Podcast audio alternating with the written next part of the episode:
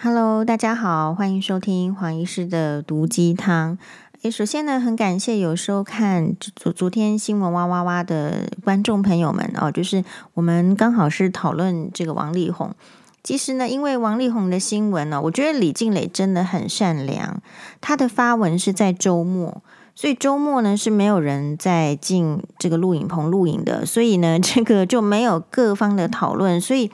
他既仁慈又聪明，所以就变成说，你在周末发新闻的时候呢，就只有大家关注你的新闻，然后没有时间去听别的人的声音，然后就比较容易，哎，就是达到你想要的那种呃资讯的传达，比较不会混乱。好，然后呢，所以我们看到就是礼拜一、礼拜二这节目呢，各个新闻台呃，通通都在制作。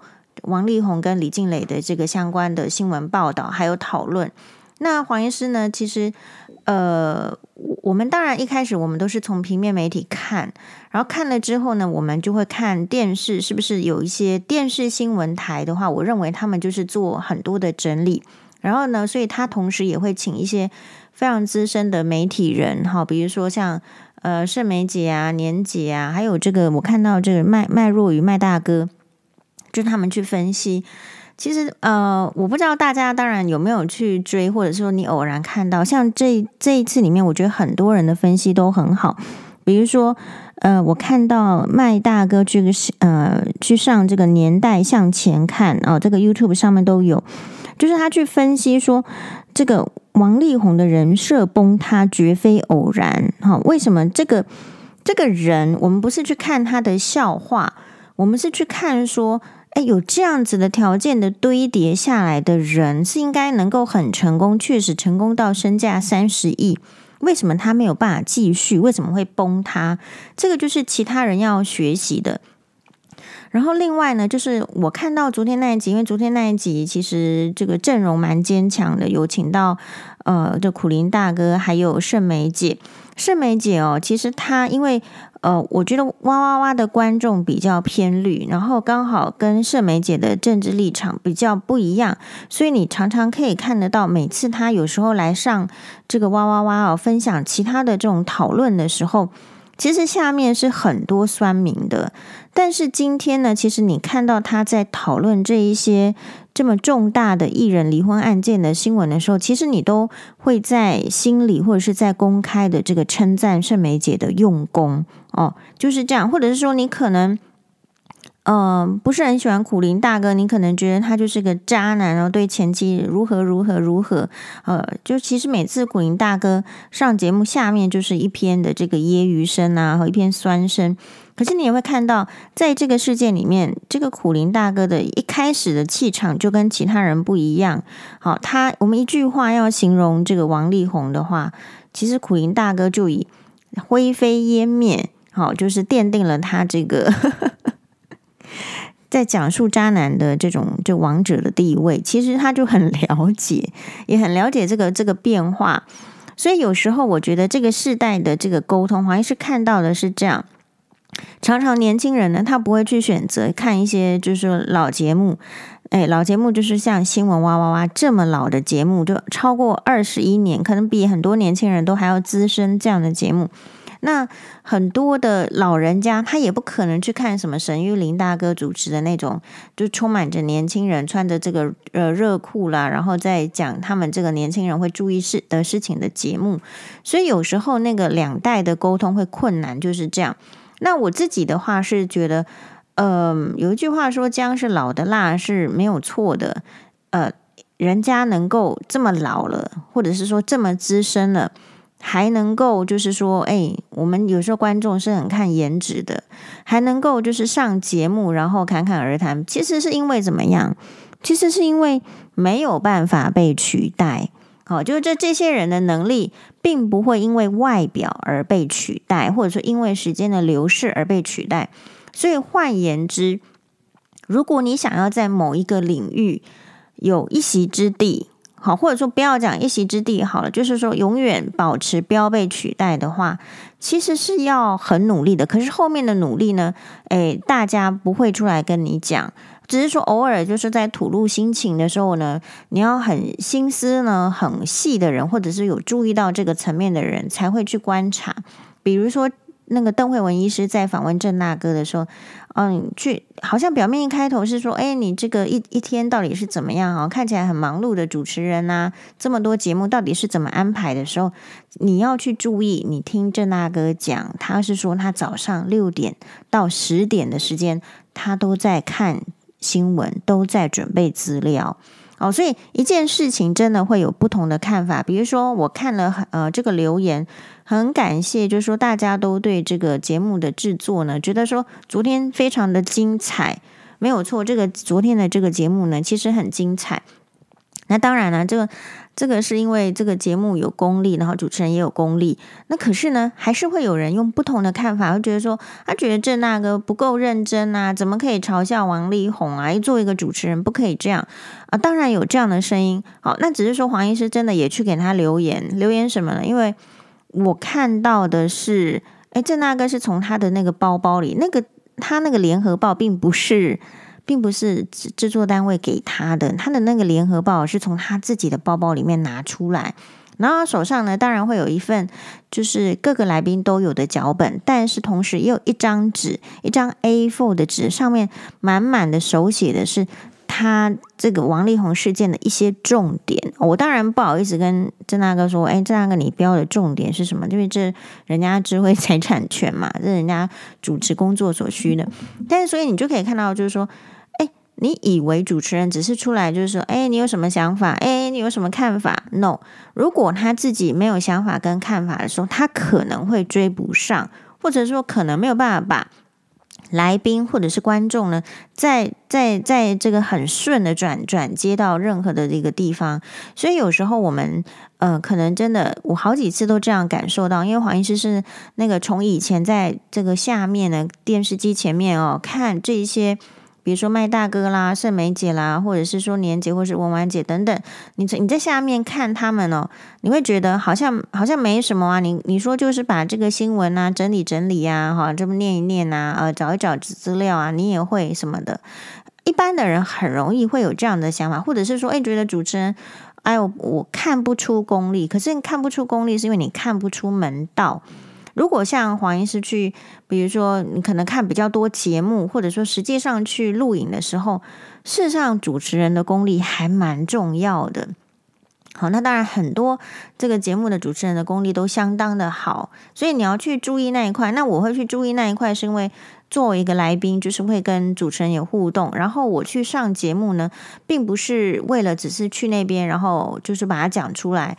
我觉得我上节目是说哈，不是只有看自己的表现，或者说自己想的想法的一个分享。其实我去上节目，同时也就听了其他的来宾的说法，或者是说他们的说话方式，或是他们的整理方式，或者是他们 catch 到的重点。哦，哪一些是我可能是没有 catch 到的，或者说哪一些说哦，原来也有这样的论点。好，所以徐乔治有在那边就是酸呐、哦，然后发，嗯、可能我们有一个粉丝网友有看到，就是说，嗯、他说，哎，这个黄宥嘉就是在靠这个哇哇哇为生，哈。那黄医师也很俏皮的在粉砖里面泼了一篇我的看法，就是说，呃，黄医师当然是靠六大营养素为生。什么是六大营养素呢？就是糖类、脂质、蛋白质、水、矿物质跟维生素。所以，呃，另外就是说。当然，他会觉得说黄医师是不是靠哇哇为生，是因为他比较能够在哇哇哇这个节目上看到黄医师。其实这当然是有理由。第一个就是说，其他的节目的时间可能其实是很不一定的。那如果你的录影时间，比如说你不是固定的来宾，然后你录影的时间很不一定，然后通常只有早上来通知，其他的大部分的新闻的节目都是早上才通知，因为他们都是下午。甚至就是说，他很晚，比如说四五点，因为是新闻性节目，然后都晚上播出。他他是早上他才会发通告发来宾。那像我们这种职业是没有办法，你早上邀请我，然后呃我下午就去的，不太可能。即便是非常非常重要的节目，如果我们自己有工作，就不能去。然后呢，我这个工作也很难找得到人代班，好，就是没有这种临时的。那哇哇的性质就比较好，他不过他发通告通常也是前一天，很少很少才嗯，比如说他有特别要录制的节目，比如说他要讲这个新的天皇的继位，那这个是他一定要讲的，因为天皇即位的时间就是那一天。那这个他们会比较提前通知，然后或者说提前邀请黄医师，就比较可以做准备。那黄医师的准备就是说啊，我需要有那个 Miss Ginza Boutique 银座小姐帮我代购的那一件 CH 的洋装，红色的洋装。呃，然后呢，呃，我需要好，为了这个好看呢，镜头好看，我可以再减肥一下。所以这个大概就是黄医师的敬业程度。然后我比较多时间，我会把宫内听说的影片看完，哦，还有相关的报道，因为你不可能从在那个时间还没有发生之前就从台湾的媒体上得到报道，那没关系。黄医师有学日文，我就去看日日本的媒体报道。那这个就是黄医师能做的功课。然后你再看哦，做功课会有他的这个经验。如果你很有经验，你做的功课你就会又快又准，然后也也可以讲好。所以呃，我这边讲这个话的意思是说，常常有些人用年龄或去看待别人，比如说这个人很年轻就不听，或者是说这个人年纪是比较大，你就说哎，他这个是不是呃讲的都一样，好，都过时，并不会。我认为就是说，其实节目是很竞争的，是媒体市场是很很厮杀的。厮杀的意思是说，如果请这个来宾他没有讲出他要的呃效果，或者这个效果不是笑点的笑哦，也可能是哈，不同节目不同属性。如果没有效果，如果花这个钱请他来没有内容，其实这个人就不会一直上节目哦。因为节目呢，他一定是要看收视率的。为什么？因为没有收视率，他这个节目就要收了。所以他们新闻媒体只会为了这个自己的利益，不会说为了说要讨好你这个名人，然后要跟你做关系，不会的，很少的。好，所以你会看到说，真正呃有一些节目为什么总是那一些来宾，呃，特别是政论节目，其实我们讲讲白了，就是其实可能主要是这一些人。比较会讲，然后这些人的时间比较配得上，好，这些人可能比较没有一些包袱，这样子才能够讨论事情哦。好，所以王力宏这个事件呢，我们诶，这个麦大哥的分享其实很好，然后哇哇哇呢，其实也被很多网友称赞说这是什么史历史上最好的一集，呃，就在这个领域，我觉得算相当的很呃不错的。好，那。呃，我觉得这边有个我看到，就是说，哎，我经过这几天的学习啊，看看别人的节目，还有自己去上这哇哇的讨论之后，我还有一个呃更深的学习是什么？我这边分享一下。第一个就是我们去看这种新闻或者是八卦哈，并不是说看完就算了，看完是说你你从中看到什么点？第一个好像是看到的是，其实人品。跟修养真的很重要。那这种人品跟修养啊，并不是一时一刻就能够塑造的。它真的是从小到大都是必须很谨慎的对待。那所以你小时候就要就要把这个概念强调进去。那可是我常常会觉得，就是说妈宝的这种教育比较没有办法塑造成正常的人格跟品格。为什么？因为妈宝的意思就是说，其实是妈妈在做决定。妈妈在看事情，然后妈妈会灌输你说这个是对你好的，所以你要做。很多的妈妈是这样，那个事情对你不好，你不要做。这个事情看起来是好像是对的，可是问题是这里常常会没有分界，因为这些价值的判断是在妈妈的眼里判断，她并不是按照就是说，呃，这个事情的这个是否是正理性。那很多人会说人人品跟人格这个感感觉很抽象，可是这种些抽象的一些性格的表现，常常就会决定你的一生。比如说像这一次我们看到，其实王力宏就是他的个性决定一切。他今天呢，其实民众为什么会火？这是火在就是说，除了王这个这个李静蕾的爆料之外，其实大家的火是火在他他的态度哦。像我们再更推前，我就觉得很特别，是他的经纪公司团队或他本人怎么没有关注韩国那海岸村恰恰恰那出韩剧，就是很热门，所以男女主角本来都不是一线，那突然变成大家热搜的这种话题，男女主角。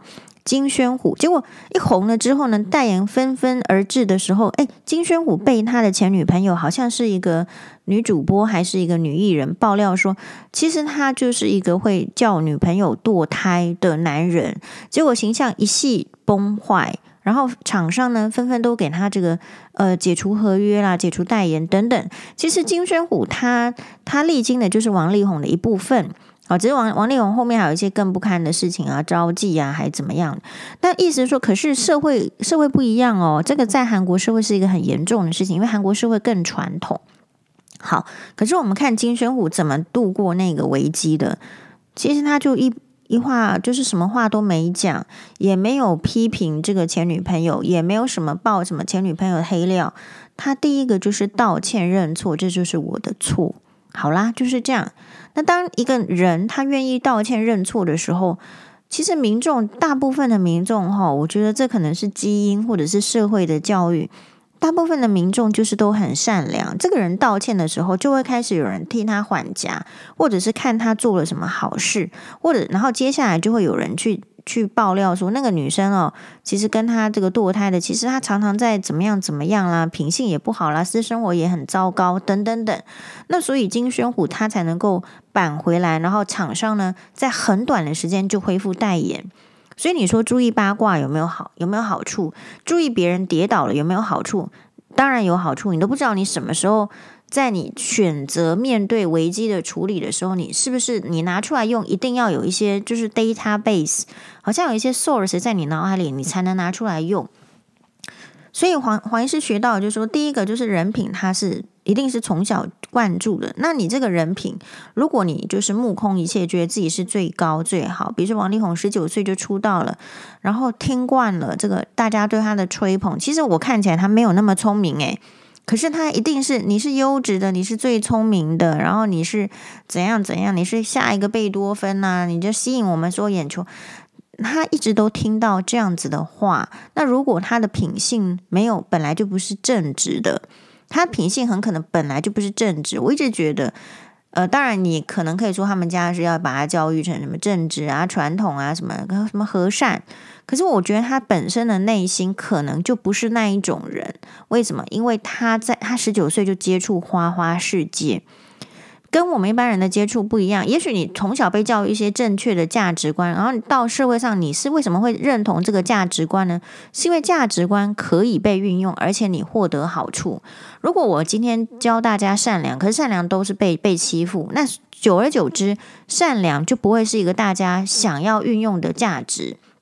所以，为什么我们要维护善良的人？为什么要维护和善的人？这个重点在这里。所以我相信王力宏他的书本的教育，他家庭的教育一定有教他要怎样啦，不要不要说谎啊，要诚实啊，然后要怎样怎样。因为这个就是很基本的社会概念，是大家都在讲，他不会不知道，也不会说没有没有受到这个教育。可是为什么没有用？是因为他，我觉得十九岁他就进入到一个花花世界，就是一个演艺圈的世界。演艺圈哈，说实在，大家都说混浊，我们就相信他混浊好了。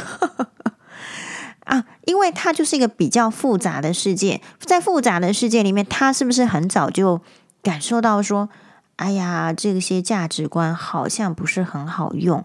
他的经纪公司，我相信可能是比较黑的。比较黑的意思不是说是污钱还是怎样，而是说他的经纪公司可能不是那一种很走正确价值观的经纪公司。不管再怎么大，或者是再怎么大牌的，因为他们有一套在那个演艺圈里面能够出人头地的生存法则。我相信可能跟我们一般人的正常的安身立命的法则不太一样。所以其实就算你看到他是很好的家世背景，很好的这个大学的这种教育下。他是在职场上有另外一番被磨练，所以他可能磨练成就是说啊，他如果去去招妓，诶，有经纪人可以 cover 啊，有他旁边的公司的小弟的人可以帮他打点一切啊。这一些演艺圈的男神或者是女神在做坏事的时候，不是就是有有旁边有人在在给他 cover 吗？所以怎么样呢？被 cover 久的之后呢，就会被洗脑啊。我做事是有做坏事是有人 cover 的，这些事情很不容易曝光啊。如果有曝光的话，我就说要用法律去堵人家的嘴，去告你啊，去去堵你的嘴，而不让你说。所以久而久之，他们就就是很很像是这个金玉其外，败絮其中。他是这样子，就是有点类似吸毒性的恶化、劣质化，可是表面上呢，还是维持得很好，因为公司就是要这样子包装你，然后呢，你就搞不清楚了。你搞不清楚的时候，其实你在面对重大的事业的危机的时候，比如说像这个李静蕾这个这个事件，就是这个重大的事业危机嘛。可是你看到王力宏他怎么处理？他在北京机场的时候。要回台湾，跟跟媒体说嗨，好像一副这个天没有什么这个呵呵 大不了的，然后再回来看到他在台湾的时候，也是媒体记者去堵，你看他的什么反应？他坐在那个机场的那个接驳车那个那种车子上，他是拿出手机来反拍媒体，表示什么？表示他回台从离开中国到回台回到台湾的那那一个瞬间。他都是没有反省之心的，他都不知道他错在哪里。那这也是妈宝的一个很重大的一个特质，就是妈宝遇到问题哦，都是别人的错，他绝对不会说是自己的错。那因为都是别人的错，所以其实他们蛮理直气壮。你看他理直气壮，理直到拿拿手机出来拍媒体，不然正常的来讲，一句不好意思让大家担心了，后续我们再来说明，这种话讲不出来吗？诶。他就讲不出来，所以这个人把自己的姿态摆得多高，even 是在最谷底的时候，他都可以把自己想象得那么高。那你觉得他平常觉得自己在什么样的高度呢？他在家庭里面是以什么样的高度来看他的妻子跟小孩呢？好，所以这个是我第二件学习到，不不不要以为就是我们平常。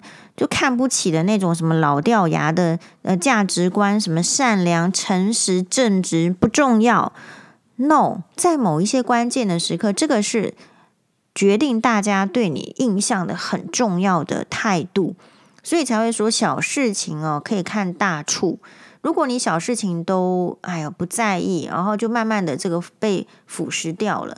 所以有时候为什么会有网军呢？其实我觉得，你看哦，就是大自从网军被揭露之后，很多的言论，就我们就会再想一想，哎呀，他是不是网军了，对吧？所以你你要在包装，其实如果稍微一露馅之后，大家就没有办法相信，因为这个就是被人家欺骗人，就说有人来欺骗你之后的一种很正常的反应。所以你平常不要欺骗人家。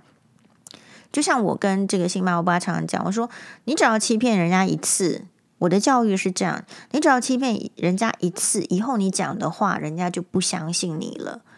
啊，这个是一个很重要的基本的态度。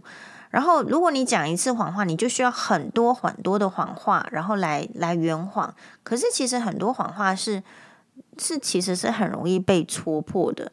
哦，所以我们从王力宏这个事件里面看到，就是说。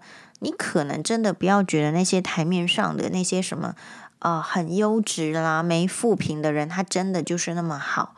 其实大部分的人，就是说你你如果真的要去检讨，都是检讨不完的，没有一个人是真的那么优质的。当然有啦，我相信是有，嘿，但所以你不能说。呃，做到一个极致，像我觉得王力宏这就是说他优质这个口号也没关系，但是问题是他的另外一面是太相反，所以他整个落差太大。比如说，如果只是优质，然后你平常呃可能其实呃怎么样哦，就、偶尔一个闪失，这个大家就觉得很正常，因为还是人嘛。可是如果你反差很大的时候，其实被骗，哎。有人被诈骗集团骗都会非常痛苦，何况是被一个你信任的人骗呢？所以，我们台湾民众啊，或者说你看这件新闻的人，还不是最痛苦的人。我觉得最痛苦的人是王力宏的粉丝啊。好，那有一些人痛苦哦，他会去，他会去不承认这个错，就妈宝会把这个错这个推到别人身上。所以我也怀疑，就是网军是不是妈宝？妈宝意思是说，现在有人说。哎呀，这个李静蕾呢，生三个小孩是为了要钱。好，这个黄医师这种话大概已经听了一百年嘛。好，我是不是千年千年老妖精了？就是说，呃，女生你在那个生小孩之前，你是其实是希望她生嘛？哦，生个女生，生个男孩没关系，你生。可是女生很奇怪的是，生完小孩子之后呢，如果说大家要分开的时候，你其实这个小孩子就是要钱用。可是当你帮小孩子争取钱的时候，争取抚养费的时候，就变成说你生小孩是为了要钱。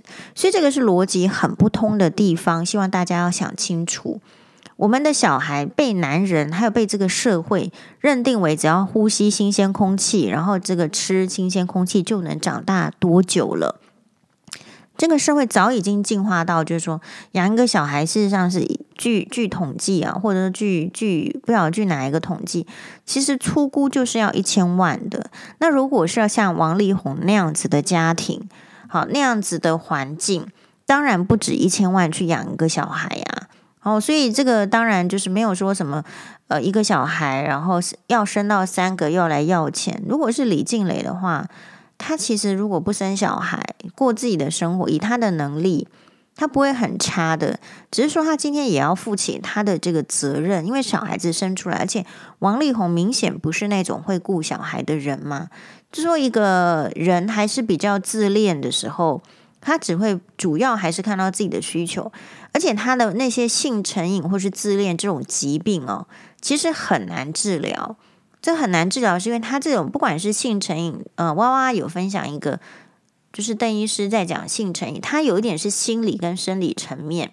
好，性成瘾，我就私底下，我当然不是专家，跟私底下问问了一些人，其实蛮难治疗的，蛮难治疗好的。然后，当然自恋人格的人也很多嘛，有人家里的老公其实只是没出去。找心理医师诊断而已，很多都是自恋人格。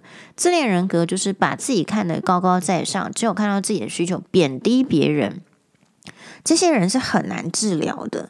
好，那所以李静蕾当然要负起他的责任，然后就是要要好好的照顾这三个小孩，不是吗？哦，所以那一些就是网军，我觉得，嗯，还有一种说法就是说，这两个人都有错。其实黄医师哈是最看不起说这种。呃，离婚一定不是一个人的事情，是两个人都有问题的这种这种说法，这种说法似是而非哦，似是而非是他利用人都不是完人，都不是圣人，不是善人，不是圣人，没有完美，没有十全十美这样子的论调去讲，好像是正确，可是其实在婚姻中，我觉得是不正确的。为什么？因为讲这种话的人只是相怨，只是不想要得罪任何一方。只是出了事情，一定就是，比如说两个人吵架，就是把两个人都骂一顿，说啊，你们两个一定都有问题，然后呢，各打一个屁股，只是这样子的相怨。因为什么？因为事情是这样子，人家说一个婚姻里面，或者说一个职场里面，或者是说一件事情里面，其实就是有正负、有正反、有功过。其实你可以去做加加减减的，然后减出来之后呢，会得到一个就是 net，就是一个净值。就是说他或所以你会听到有人说功过相抵哦，或者是功大于过，或者是过大于功，所以你应该会得出一个结论，而不是去看，不是看他的静止，看他中间的过程。人有时候在某一些场域，我觉得其实最后是看静止的。比如说王力宏，今天为什么没有人在讨论他音乐上的成就？因为他个性上的瑕疵已经大过于他音乐上的成就了。那你如果坚持要把它分开来看，是很难的。因为你光想到他会去招妓、去买春，你就很难去听他的情歌。所以这些明星偶像的这种崩坏，不是就这样子吗？如果今天这个男生是在招妓、是在买春，你就很难去看他在演那些深情的角色。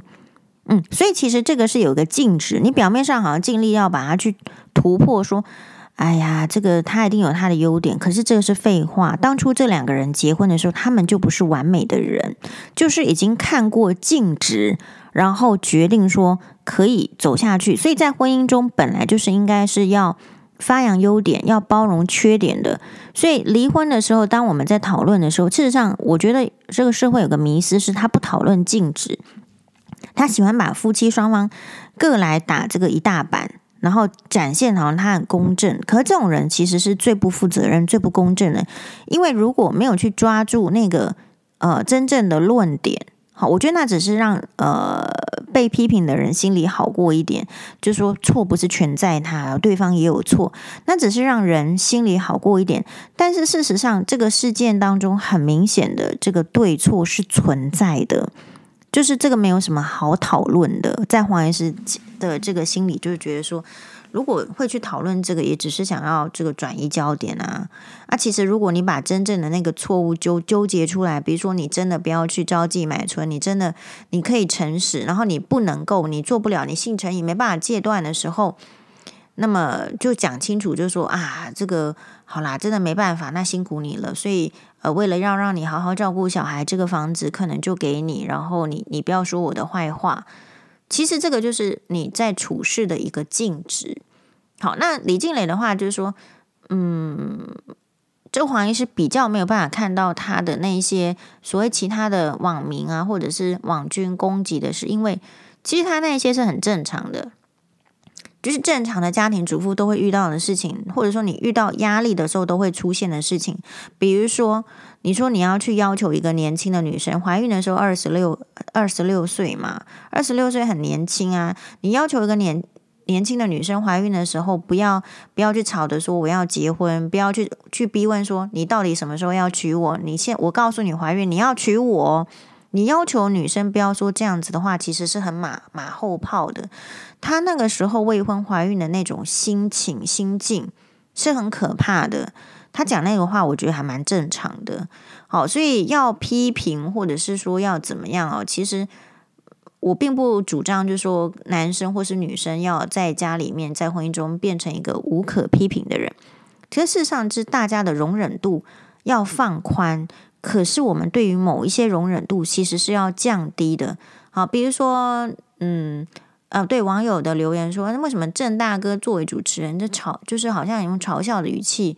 说这王力宏，因为王力宏他活到四十五岁都没有人嘲笑他，所以才会变成这样的问题嘛。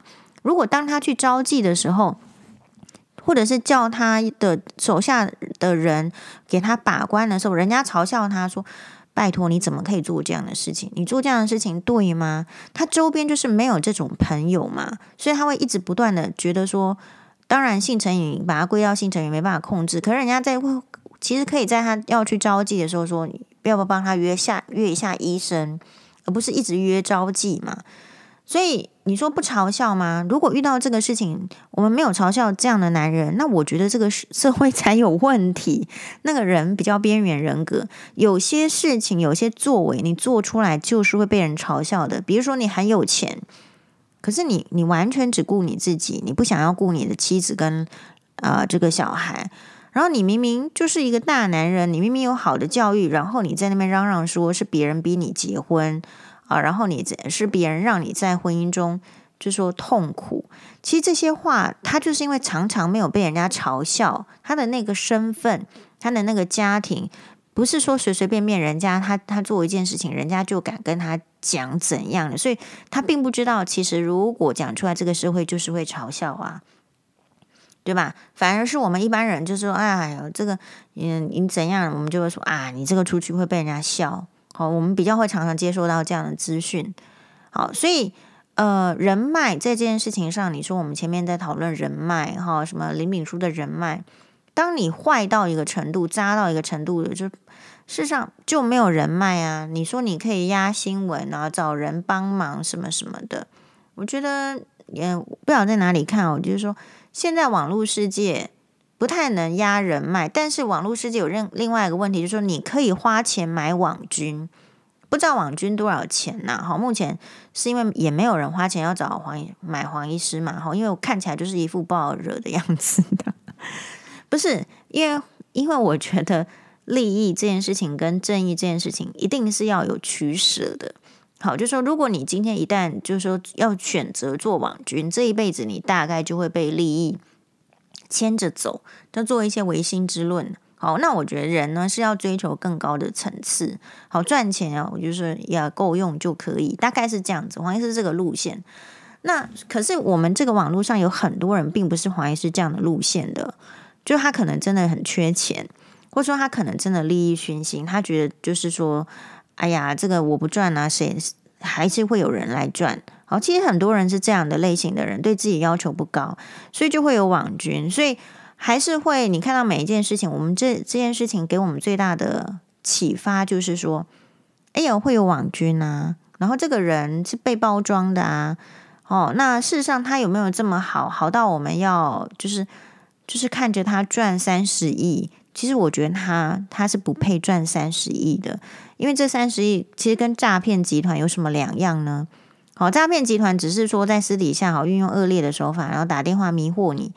可是这一些人，好像王力宏这个类型的人，他跟诈骗集团我看也没有什么两样了，就是包装啦，你来买我的唱片啦，好，你来看我的演唱会啊，好，然后我是常常在那边什么晒这个小孩子的，好晒跟老婆的拥抱。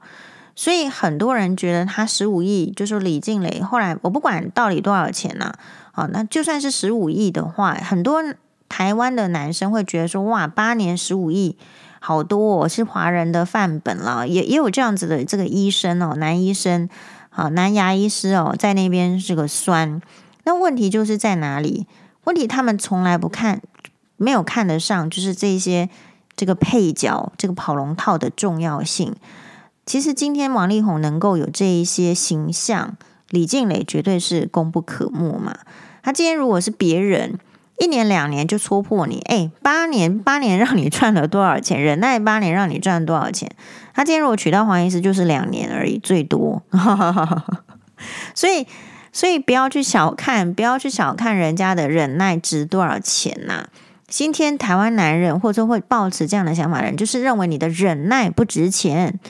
女性们，你的忍耐是不值钱的。好，所以这也是我们很重要的学习哦。好，非常谢谢大家的收听，马丹呢。